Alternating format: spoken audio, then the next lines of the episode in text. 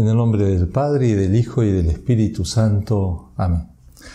Padre nuestro que estás en el cielo, santificado sea tu nombre. Venga a nosotros tu reino, hágase tu voluntad en la tierra como en el cielo. Danos hoy nuestro pan de cada día y perdona nuestras ofensas, como también nosotros perdonamos a los que nos ofenden.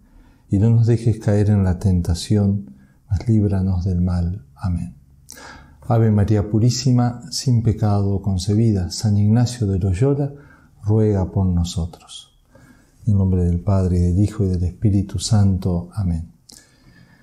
Vamos a considerar en estas tres próximas meditaciones el gran tema del principio y fundamento.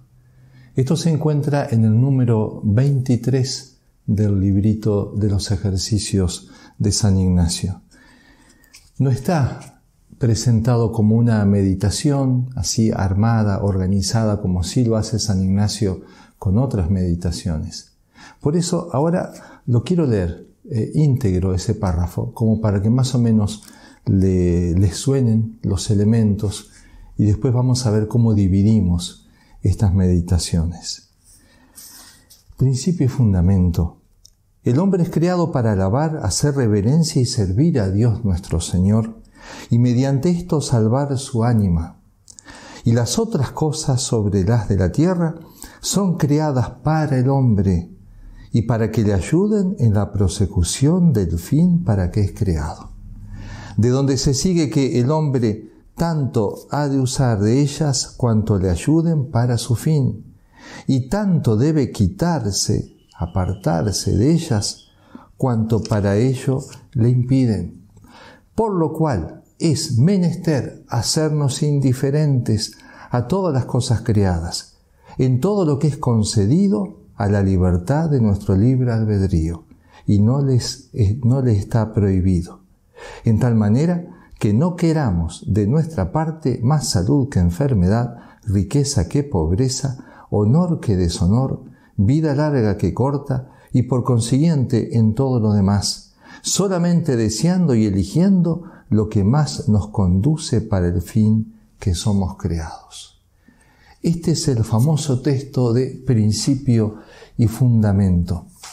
San Ignacio, al parecer, en los primeros tiempos, entendía que muchas personas ya de alguna manera veían y vivían esto, como él obviamente lo vivía como un hombre de Dios. También hacía una larga preparación para que los ejercitantes entrasen bien dispuestos a los ejercicios. Seguramente en esa larga preparación estarían también estas ideas. Y es por eso que San Ignacio no pone una meditación determinada y específica para realizarse en medio de los ejercicios. Pero con el correr de los años, el mismo San Ignacio y los predicadores de los ejercicios vieron la enorme conveniencia que tenía hacer esto como meditación. Es más, nosotros en estos ejercicios vamos a hacer tres meditaciones con este denso texto que acabo de leer. Estamos entonces ante el principio y fundamento. Es principal y es fundamental. Como va a decir un comentador de los ejercicios, el principio y fundamento es el pórtico del libro y la síntesis de todos los ejercicios. Todo lo que busca San Ignacio de alguna manera ya está acá. Es el orden que San Ignacio persigue. En términos musicales, es el gran armónico que luego se va repitiendo una y otra vez a lo largo de toda la experiencia. La va articulando y la orienta hacia su sentido último definitivo, cuál es la adoración de Dios por la relación ordenada del hombre a las cosas. Hasta acá un texto muy hermoso de el padre Arzubialde. Es decir, se trata del hombre ordenado, ese hombre imagen y semejanza de Dios que tiene en su inteligencia la visión de su fin, y que ordena toda su afectividad a perseguir y conquistar ese fin. Se dispone a volver a Dios de quien ha salido en el momento de la creación. Este es el ideal. Bien, Vamos entonces a nuestra meditación. En este primer día en que meditaremos el principio y fundamento, vamos a tomar la primera frase nada más. El hombre es criado para alabar, hacer reverencia y servir a Dios nuestro Señor y mediante esto salvar su alma.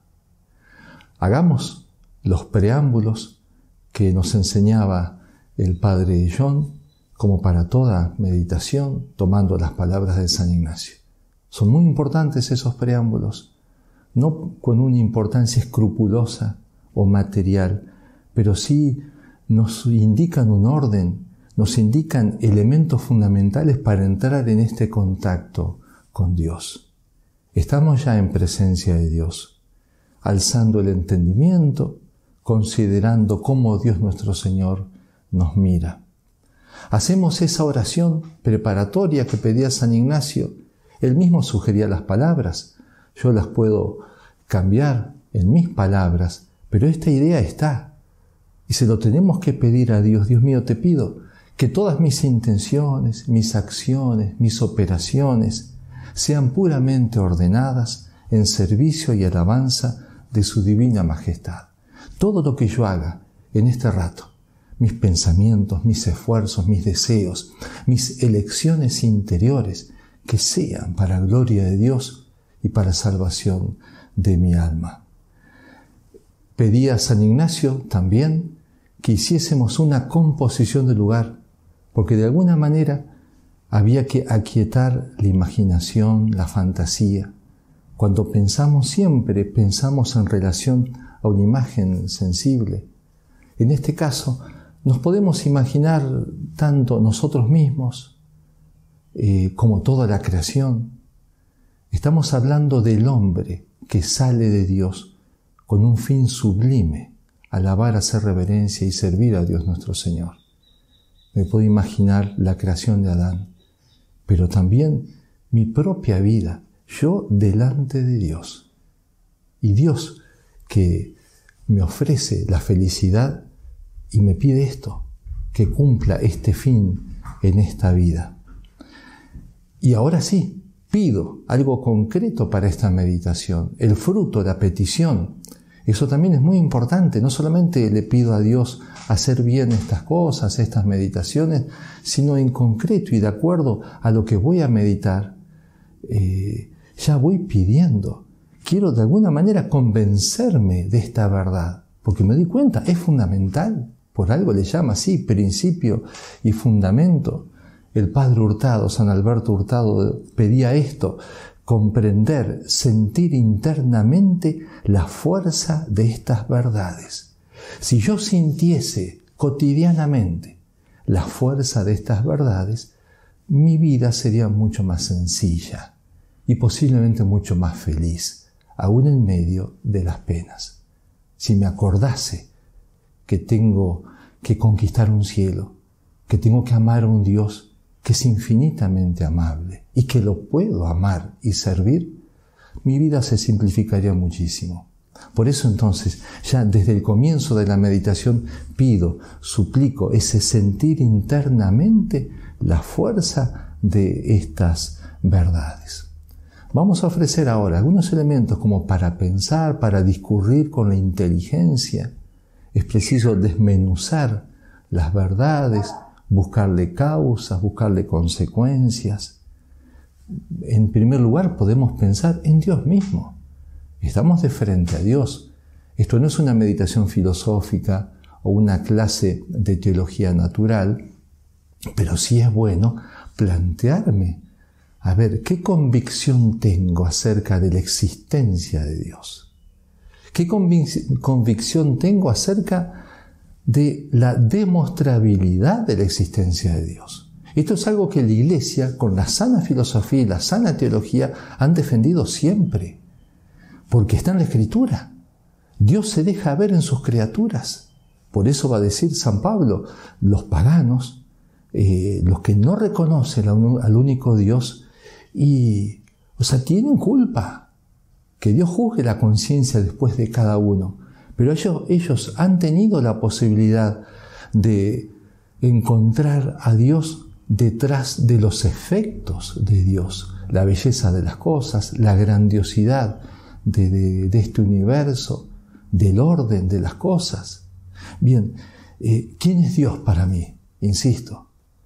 Eh, ¿Quién es el Dios de la Escritura? Por gracia de Dios tenemos fe, si no, no estaríamos haciendo estos ejercicios. Será frágil esa fe, será débil, pero tenemos fe. No solamente sabemos que hay un Dios que existe, creador del cielo y de la tierra, sino que es un ser personal y que me ama. Y he recibido la revelación de, su palabra, de su escritura, la revelación del Padre a través de su Hijo Jesucristo. Bien, pero todo eso que he recibido, ¿qué tanta vigencia tiene en mi vida?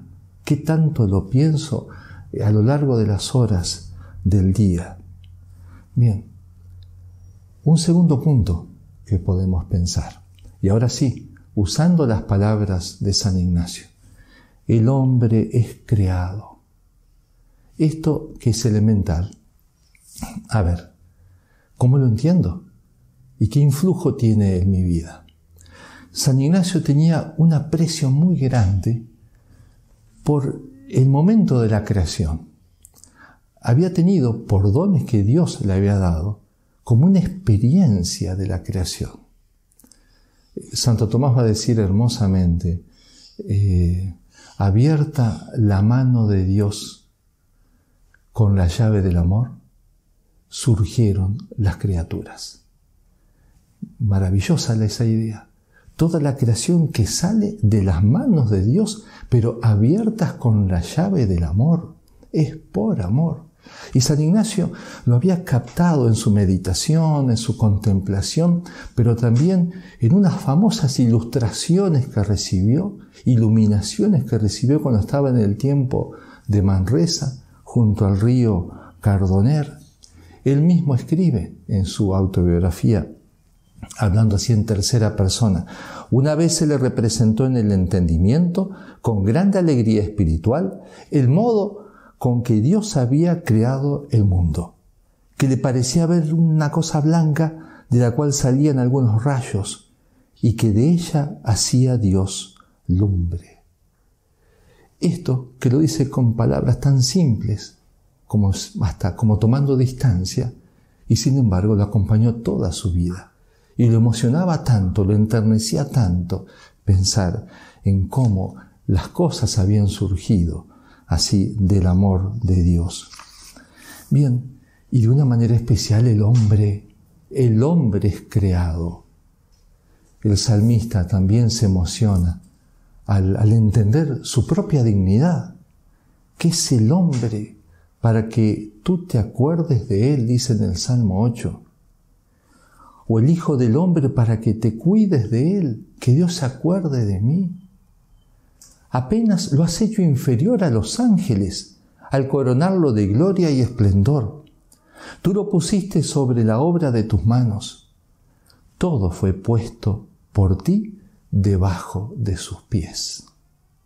Esta es la mirada que tiene la escritura acerca del hombre, la grandiosidad del hombre y de su vocación. Bien, analicemos. Podemos sacar siguiendo algunos comentadores como el padre Casanovas, como tres verdades de esta contemplación. Verdades filosóficas, si se quiere, pero existenciales, fundamentales. Primero, soy alguien. Bueno, esto parece verdad de perogrullo, pero muchas veces la gente, por el activismo, por las penas, por la falta de, reflexión, se olvidan de que son alguien y de que valen a los ojos de Dios.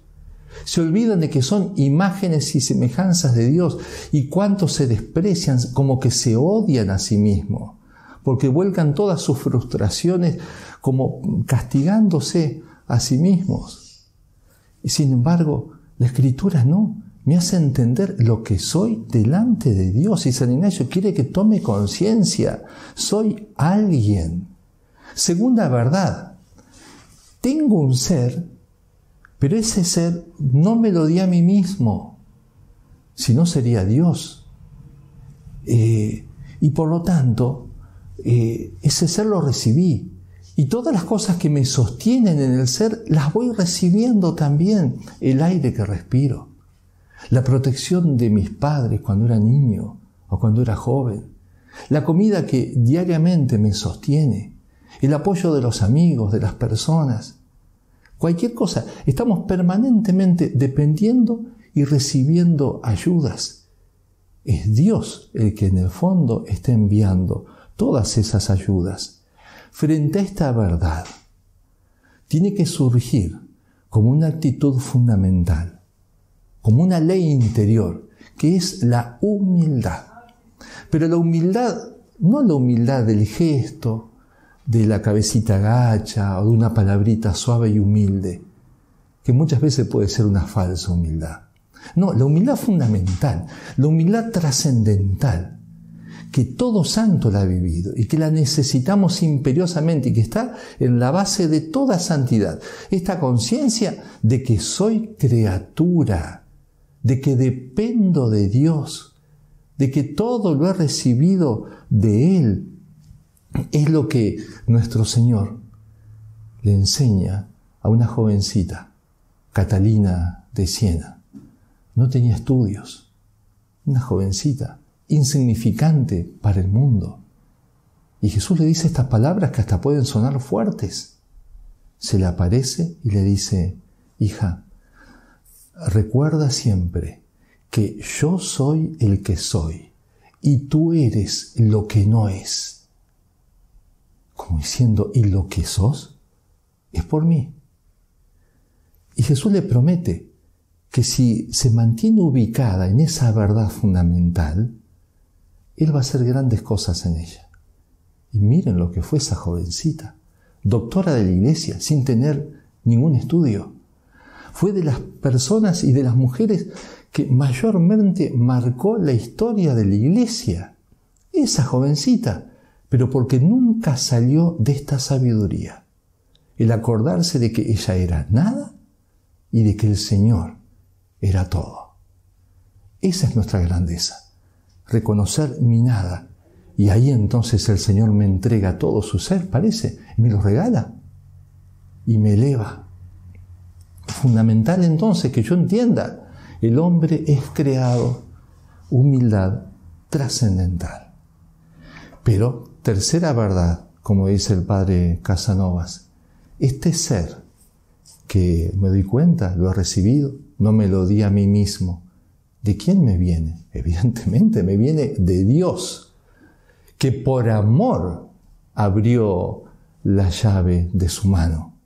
Por amor me hizo a su imagen y semejanza. ¿Y qué brota cuando se me da un regalo tan enorme, tan grande y tan personal? La gratitud. Entonces ya acá puedo empezar a pensar estas virtudes. A ver yo delante de Dios, humildad, por otra parte, gratitud, enorme gratitud.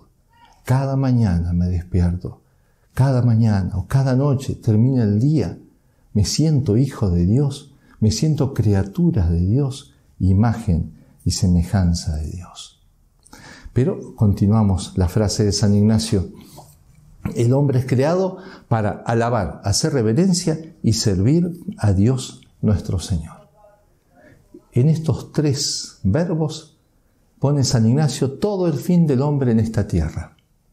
¿Por qué no habrá puesto el primer mandamiento? El hombre está hecho para amar a Dios sobre todas las cosas. Bueno, podemos conjeturar razones, como hacen los comentadores de los ejercicios. No nos extendemos en esto, pero ciertamente San Ignacio tiene esta idea, da la impresión. La palabra amor tantas veces se manosea y se la vacía de contenido. Entonces San Ignacio quiere ir con cosas bien concretas, bien claras, bien nítidas. El auténtico amor se demuestra en estas cosas, en alabar, hacer reverencia y sobre todo en servir a Dios nuestro Señor. Así se lo ama sobre todas las cosas y con todo el corazón. Tengo que entender entonces que si he recibido el ser de Dios, si Él me convoca a una felicidad infinita, se tienen que dar relaciones morales para con Él. Él tiene derecho a pedirme cosas que yo tengo que cumplir. Resulta que nuestro egoísmo y nuestra inconsciencia muchas veces nos presentan estas relaciones con Dios como si fuesen un yugo, una carga, como diciendo, tengo tantas cosas que hacer, tengo que alimentar a mi familia, tengo que cuidar a mi madre, tengo que, no sé, tantas cosas, y encima tengo que ir a misa, y encima tengo que rezar el rosario, y encima tengo... O sea, es de locos ese pensamiento del hombre, cuando el mismo aire que está respirando en ese momento, Dios lo está pensando para él y se lo está dando.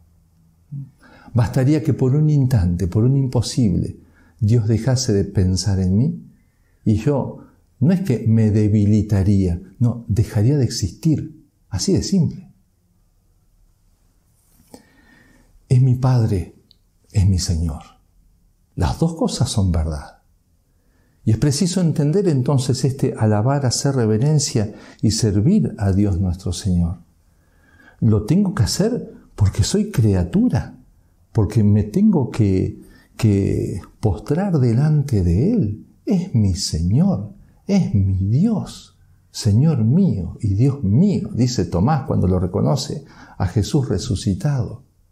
Pero además, y sobre todo, Jesucristo quiere que lo adore y lo ame como Padre. Y el Espíritu Santo me empuja interiormente a llamarlo Abba, a llamarlo Papá como un niño llamaba tiernamente a su padre. Así entonces será preciso entender estas tres acciones que tenemos que hacer, alabar, hacer reverencia y servir a Dios nuestro Señor. Podemos ver cada una de ellas. Alabar a Dios. ¿Qué es alabar? Alabar hace referencia a un reconocimiento de perfecciones, de bellezas, de grandezas de Dios. Tengo que reconocerlo con mi inteligencia, con mi capacidad contemplativa. Ese reconocimiento me empuja a prorrumpir en alabanzas, eh, de una u otra manera, en confesar las grandezas de Dios, como dicen los salmos eh, tantas veces. En la escritura tenemos varios ejemplos de alabanza, el canto de Moisés, después del triunfo, el cántico de Ana, precioso cuando ella, primero enferma, estéril, después da a luz, hace un hermoso cántico de alabanza a Dios, eh, que prepara de alguna manera un canto más precioso todavía, el de la Virgen Santísima. En el Magnificat proclama mi alma la grandeza del Señor y se alegra mi espíritu en Dios mi Salvador. Claro que sabe alabar a Dios. Pero después, todos los salmos son oración y son alabanza de Dios. El mismo Cristo en momentos determinados me da un ejemplo específico de alabanza. Cuando, por ejemplo, al ver la dureza de los fariseos, pero al ver cómo en su bondad Dios le daba la luz y la sabiduría a los más pobres, a los pequeños, Él se inunda de gozo y el Espíritu Santo lo empuja a Jesús a decir, yo te alabo, Padre, Señor del cielo y de la tierra, porque has ocultado estas cosas a los sabios y prudentes y las has revelado a los pequeños. Jesucristo hace esta alabanza en público para enseñarnos a alabar a Dios. Bendito el hombre que es capaz de alabar a Dios, aunque sea en su intimidad, en su silencio, o cuando muchas veces las cosas no salen eh, como se hubiesen querido, y sin embargo se acuerda, se acuerda que los caminos de Dios no son los de los hombres. Bendita sea la voluntad de Dios. Alabo a Dios aunque no entienda esta situación. De una manera especial, la iglesia alaba a Dios con la liturgia. Cuando cantamos en la liturgia, cuando rezamos, ¿cómo estamos alabando a Dios? Más allá del canto y de la perfección lírica, por decir así, pero a ver cómo, cómo tomamos el cancionero en nuestra mano, cómo respondemos, cómo articulamos las frases. A ver, me doy cuenta realmente que estoy alabando a Dios junto con los ángeles y los santos del cielo, junto con la Virgen Santísima? ¿O estoy simplemente como pasando por un mal necesario, algo que es una carga y que me debo sacar de encima en pocos minutos? Alabar a Dios, alabar en serio a Dios. También alabarlo implica no avergonzarse de Dios, eh, ser capaz también de dar testimonio de Dios delante de los hombres. La segunda acción, hacer reverencia a Dios. ¿Qué es hacer reverencia? También implica un reconocimiento de la grandeza de Dios. Y junto con eso de la propia bajeza. Eh, implica también el espíritu de adoración. Eso que está muy presente, por ejemplo, en Fátima, en los pastorcitos de Fátima, como ellos son enseñados por la Virgen y por el ángel a hacer actos de adoración a Dios y adorar por todas las personas que no adoran a Dios. Es algo tan hermoso ver en esos niños, en la candidez de esos niños, ese espíritu de adoración. Quiero hacer reverencia a Dios Implica también una reverencia interior, íntima, en mis mismos pensamientos, pero también una reverencia exterior. Y tengo que ver cómo me porto, cómo me comporto delante de Dios, cuando estoy en una iglesia, cuando estoy en un lugar sagrado, cuando me toca hablar acerca de Dios. Por otra parte, también eh, el mismo cuerpo manifiesta ese espíritu de adoración cuando hacemos una inclinación de cabeza, cuando vamos a, comulgar, hacemos un acto de adoración, o hacemos genuflexión al entrar en una iglesia. A ver, es un gesto también automático a las corridas, o es profundo. Ahí aprovechemos en esos momentos hacer esos actos de adoración y hacer esta reverencia interior y exterior a Dios. Servir a Dios nuestro Señor. La tercera acción y más importante es obrar en consecuencia con lo que ya he reconocido. Si es mi Señor, si es mi Dios, si es mi Padre, si es mi Redentor, y merece que yo lo siga, merece que le obedezca. Eso es servir, hacer la voluntad de, del otro, es ponerse a servicio es tratar de buscar los intereses de Dios, es buscar que se propague el reino de Dios, es el aceptar el plan de Dios aunque no lo entienda. Justamente cuando no cumplimos este principio y fundamento y cuando no servimos a Dios, es que empezamos a armar unos líos enormes en nuestra vida, que se contagian en la familia, en la escuela, en el trabajo, donde sea los grandes embrollos de la vida y de los caminos de los hombres se dan en la medida que deja de servir a Dios. Dice Jesús en el Evangelio de San Mateo 7:21, no es el que dice Señor, Señor, el que entrará en el reino de los cielos, sino el que hubiere cumplido la voluntad de mi Padre Celestial. Entonces, el que verdaderamente ama a Dios y el que lo alaba a Dios en serio, se va a ver todo esto en que lo sirve cumpliendo la voluntad de Dios. Esta es nuestra vida. En esta tierra esto es lo que nos tiene que estar permanentemente como obsesionando. Esto es la concreción del primer mandamiento. Amar a Dios con todo el corazón, con todo el alma, con todas las fuerzas. ¿Cuántas veces tenemos que advertir de que ese amor a Dios no es sensible o no es solamente sensible y que no puedo estar pendiente de lo que siento para ir a misa o para rezar? Advertimos eso. Lo más importante eh, es la fe que me indica que acá está Dios lo más importante son esos actos interiores, actos de voluntad, con los cuales elijo a Dios y lo sigo.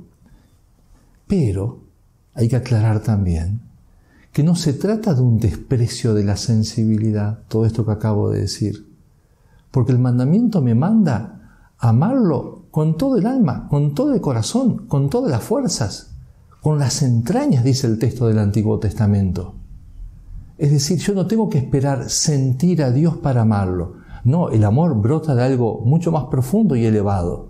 Y sin embargo, yo que lo quiero amar a Dios, quiero echar mano de todo lo que tengo para amarlo de, mi inteligencia, de mi corazón, de mi sensibilidad, de, mis manos, de mis labios, de mi cuerpo. O sea, que todo mi ser ame a Dios.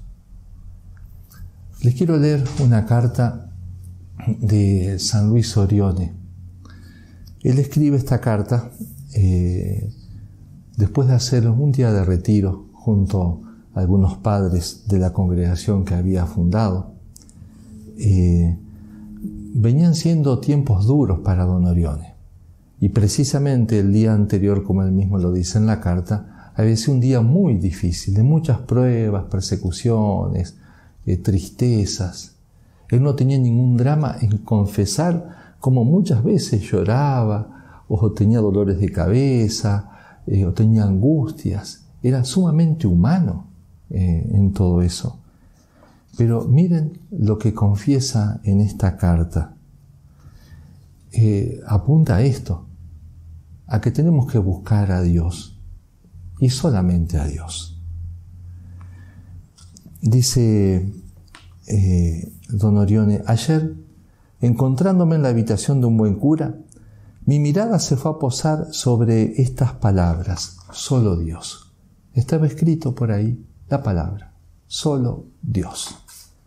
En aquel momento, mi mirada estaba llena de cansancio y dolor, y la mente de nuevo pensaba en muchas jornadas afanosas como la de ayer, y por encima del revoloteo de tantas angustias, y sobre el ruido confuso de tantos suspiros, me parecía que fuese la voz afable de mi ángel, solo Dios.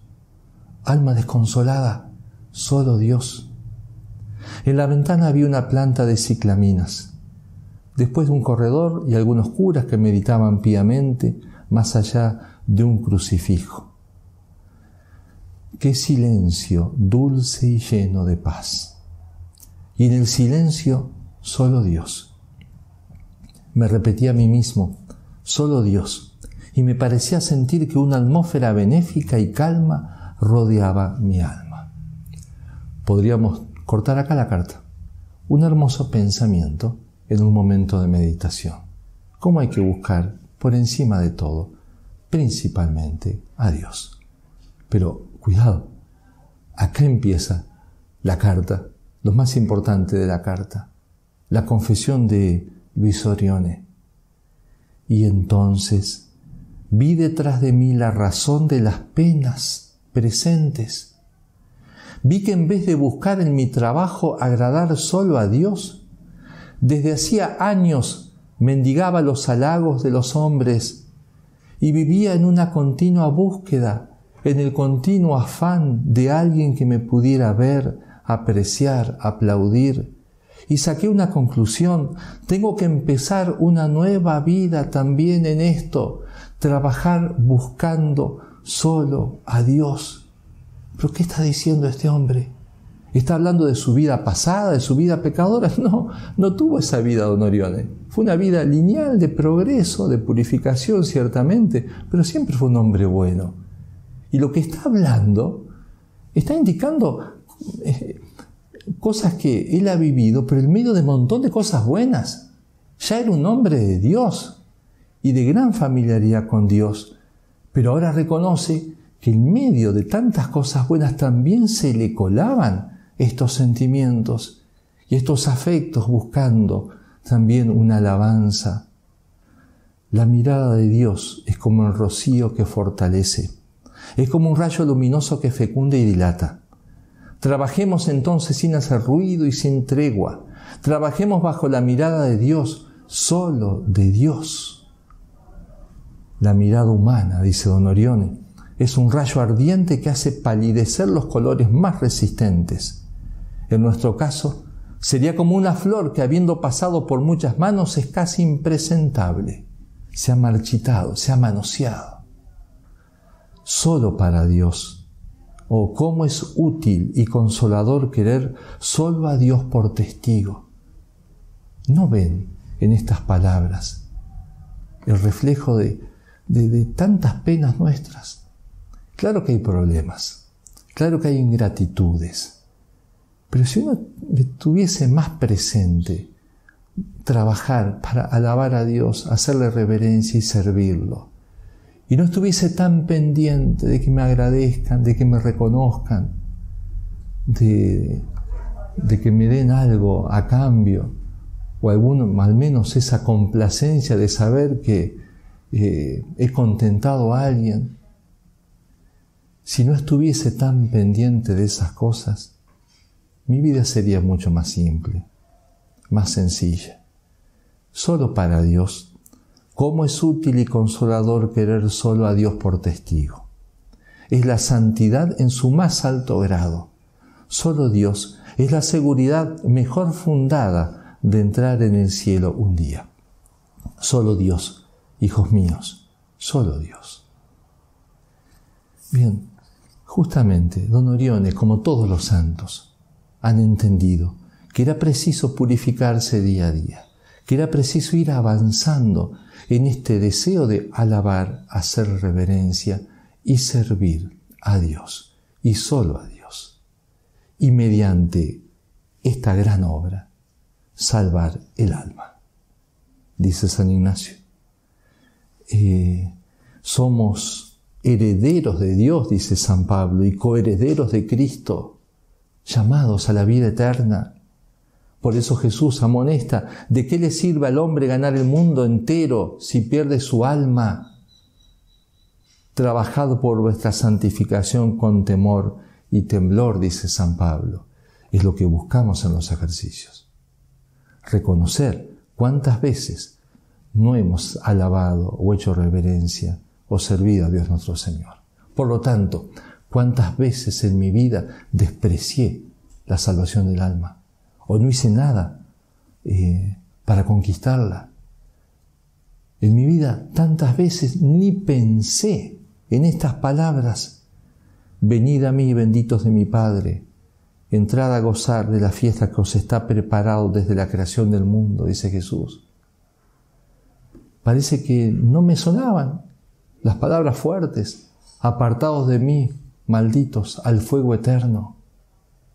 Bien, este es el momento, estoy vivo y estoy haciendo estos ejercicios. Esto no es casual, esto es bondad de Dios, esto es misericordia de Dios.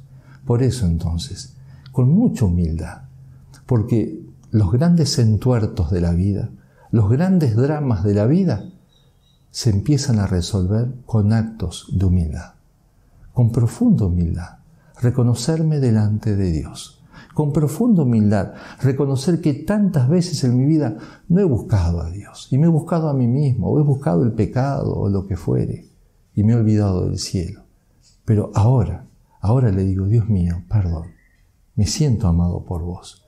Y así, en coloquios con nuestras palabras o con la palabra de algún texto bíblico, así entonces expresarle a Dios este deseo sencillamente de hacer las cosas bien de ser un hombre cabal que vive según este principio y fundamento. En el nombre del Padre y del Hijo y del Espíritu Santo. Amén. Te damos gracias por todos los beneficios recibidos de tu bondad por Cristo nuestro Señor. Amén.